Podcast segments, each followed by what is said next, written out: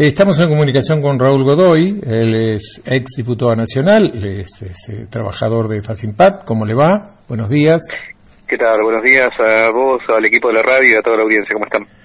Muy bien. Bueno, eh, tratando de saber eh, qué es lo que está sucediendo en general con, la, con las fábricas recuperadas, que en su mayoría están pasando por una situación complicada. Obviamente que esto no es nuevo, pero a raíz de la pandemia, el, el aislamiento y demás, eh, la situación se ha agravado. Eh, contanos un poco, Raúl, cómo está, eh, cómo la están pasando, qué es lo que está pasando con la con Exano, con Facimpa.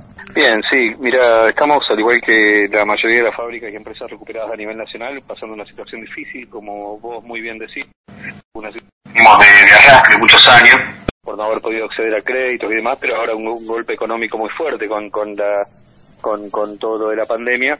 Y siempre obviamente los más perjudicados son las economías más vulnerables, ¿no? La economía del hogar, de la gente que tiene que laburar todos los días, el día a día. Y en el caso de las cooperativas y empresas recuperadas tenemos ese tema también, que no hay no tenemos acceso a crédito, no tenemos cintura económica para para sostener un golpe así, entonces eh, estamos pasando por una situación difícil. Muchos compañeros y compañeras de, de fábricas recuperadas lograron hacer una reconversión en su trabajo, en el, caso de nuestras compañeras de las obreras textiles del parque industrial, las leonas del parque industrial que pelearon tanto por su fábrica, bueno, ellas al ser obreras textiles pudieron reconvertir la producción y se pusieron a hacer barbijos, camisolinas y todo lo que es indumentaria para, para salud, pensando justamente en, hacer un aporte frente a esta pandemia, y ellas pudieron reconvertir rápidamente su producción y votaron eso, lo cual es un paso adelante importante. Lo mismo que los compañeros de Madigra, en Buenos Aires, que es una imprenta, pero ellas lograron a través del CONICET hacer, empezar a hacer una producción de alcohol en gel y de sanitizantes, así como también mascarillas, y bueno, ellos pudieron dar un paso. En el caso de Sanón y de las fábricas ceramistas es más difícil porque somos industria cerámica, si se trabaja con tierra, con esmalte, entonces eh, es más difícil la reconversión, pero de cualquier manera lo que hicimos fue ponernos en contacto con las autoridades de la Universidad Nacional del Comahue, con el rector Cris y poniéndonos nuestras instalaciones a disposición. Sabemos que desde la universidad se forma parte del comité de crisis, digamos acá en la región, entonces nos parecía importante que nuestras gestiones obreras ponerla a disposición de esta crisis, ¿no? aún nosotros con una situación de parate económico casi absoluto, porque no podíamos trabajar, tuvimos que eh, hacer guardias, etcétera, tuvimos que hacer turnos rotativos para sostener, digamos, la, el cuidado de la fábrica, los hornos, etcétera. Entonces, la situación es que llevamos 50 días casi sin producción, está, estamos recién recibiendo una, autoridad, una autorización ahora para, trabajar, pero a cuenta gotas, por eso hemos lanzado una campaña solidaria no para sostenernos. ¿Y el gobierno provincial o las autoridades nacionales, digamos, este, se está asistiendo de alguna manera eh, a, muchas empresas, pymes y demás que tienen serios problemas económicos, más allá de la pequeña apertura que se está realizando ahora. Este, ustedes han tenido durante todo este tiempo bastantes dificultades para lograr algún tipo de subsidio, de apoyo. Estoy acordándome del golpe grande que significó los tremendos aumentos eh, en los servicios, luz, gas y demás. Este, el gobierno provincial no ha asistido de ninguna manera a, a las fábricas recuperadas, como por ejemplo ustedes. No, no, y sabés que han mantenido una, una cuestión mínima, tanto nacional como regionalmente, y esto ha sido un reclamo y está siendo un reclamo muy activo, es muy importante tu pregunta, porque hemos retomado contacto con compañeros de cooperativas y empresas recuperadas de todo el país, y acabamos de hacer un petitorio que tiene la firma de, más de 100 cooperativas, escuchamos desde Madrid Fisanón, pero firmaron todas las cooperativas, incluyendo el BAU, en lugares emblemáticos, ¿no? que desde el 2001 venimos remándola y peleando para sostener esta fuente de trabajo, y un petitorio que es sencillo, que es que queremos como mínimo el mismo tratamiento que le están dando a las pymes eh, y a, las pymes incluso a grandes empresas, que el gobierno nacional y los provinciales que han hecho, le están dando un salario básico, la mitad de un salario, bueno, y en el caso nuestro son planes de ayuda, lo voy a decir claramente miserable, en el caso de la provincia de Neuquén, eh, un subsidio de cinco mil pesos, Después el IFE este que salió no nos toca, no le tocaba casi a ningún compañero porque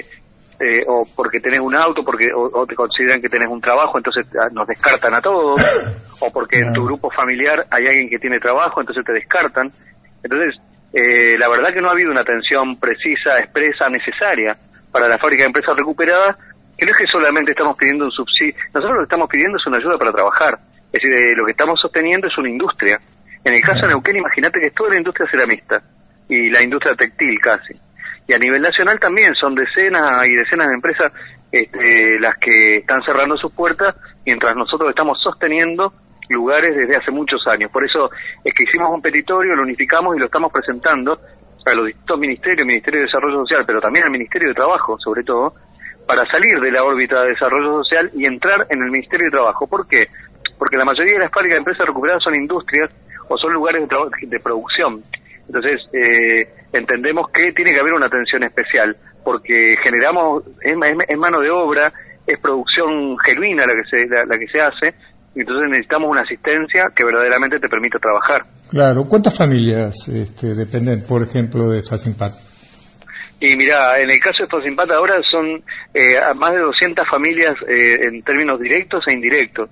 Ustedes saben que la, cuando hay una, economía local y más cuando es una cooperativa, todo el dinero queda en la localidad, digamos, y no solamente trabajamos los obreros y las obreras, sino que también trabaja el que hace fletes, trabaja el que coloca los cerámicos, trabaja el que los vende y los revende, es decir, eh, la fábrica de cajas, eh, trabajan la industria minera en la provincia de Neuquén, desde el punto de vista que los yacimientos que nos proveen de arcilla también tienen trabajadores.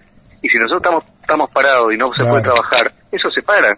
O sea, es, tiene un impacto social y económico que no es el petróleo, como todo, ¿no? todo el mundo le pone la ficha ahí, pero son industrias que son alternativas y necesarias porque la gente necesita vivienda, se necesitan hospitales, se necesitan escuelas. Entonces, ¿cómo, es un crimen social tener parada fábricas que producen insumos para la obra eh, eh Neuquén está de a poquito reactivando la obra pública, eh, digo, pensando en la posibilidad de este, recurrir o de permitirle a las empresas eh, o a las industrias locales este, ponerse en movimiento, aunque sea de a poco. Mira, hasta ahora es más lo que se habla que lo que se hace, concretamente. Pero estamos justamente hablando con las autoridades gubernamentales para poner nuestra fábrica a disposición. Y nosotros en este sentido también hemos emitido un mensaje claro. Nosotros no, no estamos pidiendo que, que por favor, lo que estamos diciendo es que queremos activar la fábrica para brindar un servicio a la comunidad. Queremos trabajar y entendemos que es un crimen social cerrar fábrica en esta situación. Y sobre todo, nosotros no fabricamos artículos suntuosos. O sea, eh, no sé cómo explicarte. O sea, lo que nosotros producimos es para vivienda.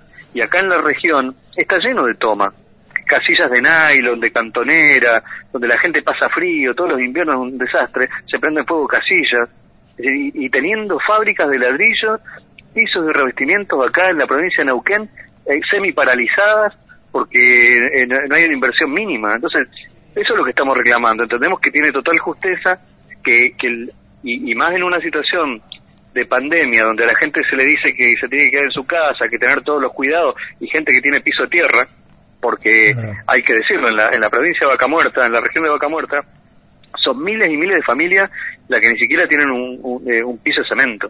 O sea, hay muchas tomas, mucha eh, gente que, que, que, incluso que vino por la promesa de trabajo en Vaca Muerta, que después se paralizó, quedaron miles de familias a la deriva, que uno la puede echar a la calle, ¿dónde la va a tirar? Entonces por eso nos parece importante a nosotros hacer la demanda desde las gestiones obreras, porque somos una alternativa a la crisis, somos una solución no podemos ser un problema, somos una solución. Bien, Raúl, para terminar, ¿por qué no le contás a la gente de la movida, de la actividad que están haciendo para tratar de recaudar, de recaudar fondos? Sí, mira, yo te digo, en, plena pandemia yo también casi se me veían las lágrimas la otra vez en la Asamblea de Sanón, porque yo hace 25 años que trabajo y la estamos pasando muy mal y habían fines de semana que no teníamos que llevarnos a la casa, ¿viste? Porque no, al no poder trabajar, no poder vender, etcétera, llegaban los viernes y nos mirábamos la cara y no teníamos nada para llevar.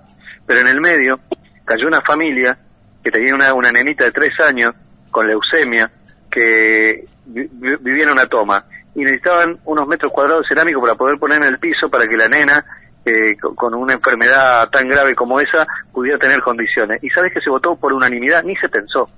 Los obreros ceramistas levantaron la mano y dijeron, sí, desde ya donamos, este, hacemos una donación. Eso es anón también, ¿viste? Entonces ahora lo que decíamos es que necesitamos hacer una campaña en solidaridad para recaudar algunos fondos para poder eh, que nuestras familias puedan llevarse un mango los fines de semana.